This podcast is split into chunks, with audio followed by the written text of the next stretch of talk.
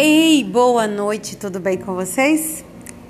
Nós temos experimentado nesses últimos meses muitas mudanças, muitas incertezas, muitos questionamentos. É novidade a cada dia. Às vezes nós não aprendemos direito uma coisa, logo já aparece uma outra coisa.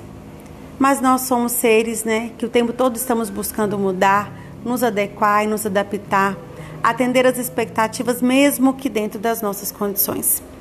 E sabendo que essas mudanças estão sendo difíceis não só para a gente, mas também para todos os alunos e todos os pais, conversando com alguns, eles resolveram dividir com a gente o que eles estão sentindo nesse momento.